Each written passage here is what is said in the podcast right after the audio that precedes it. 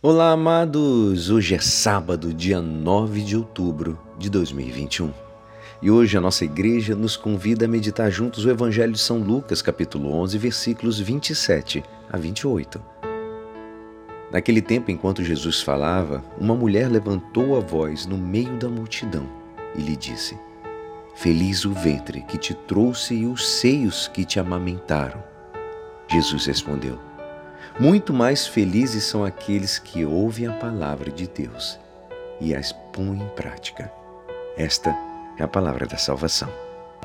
Amados, no Evangelho de Lucas, Maria profetiza dizendo no Magnífica: Todas as gerações me chamarão de bem-aventurada. Porque Maria é bem-aventurada, amados. Porque nós temos devoção a Nossa Senhora. O Evangelho de hoje formula com clareza o verdadeiro conteúdo da bem-aventurança de Maria. Ela é aquela que ouve e põe em prática a palavra de Deus. Podemos louvar Maria a partir de uma visão biológica. De seu ventre nasceu o Salvador.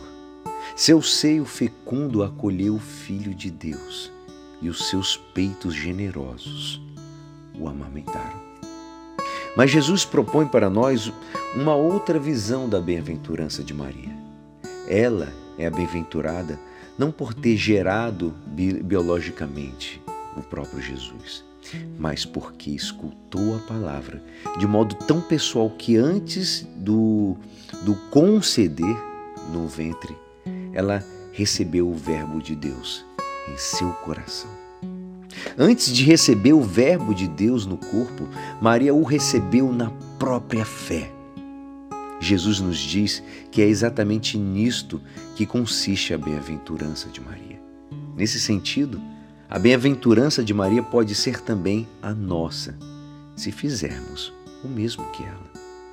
Outra mensagem importante da bem-aventurança de Maria é esta: a dignidade da mulher não se reduz à biologia a mulher é mais do que o ventre para gerar e o peito para amamentar.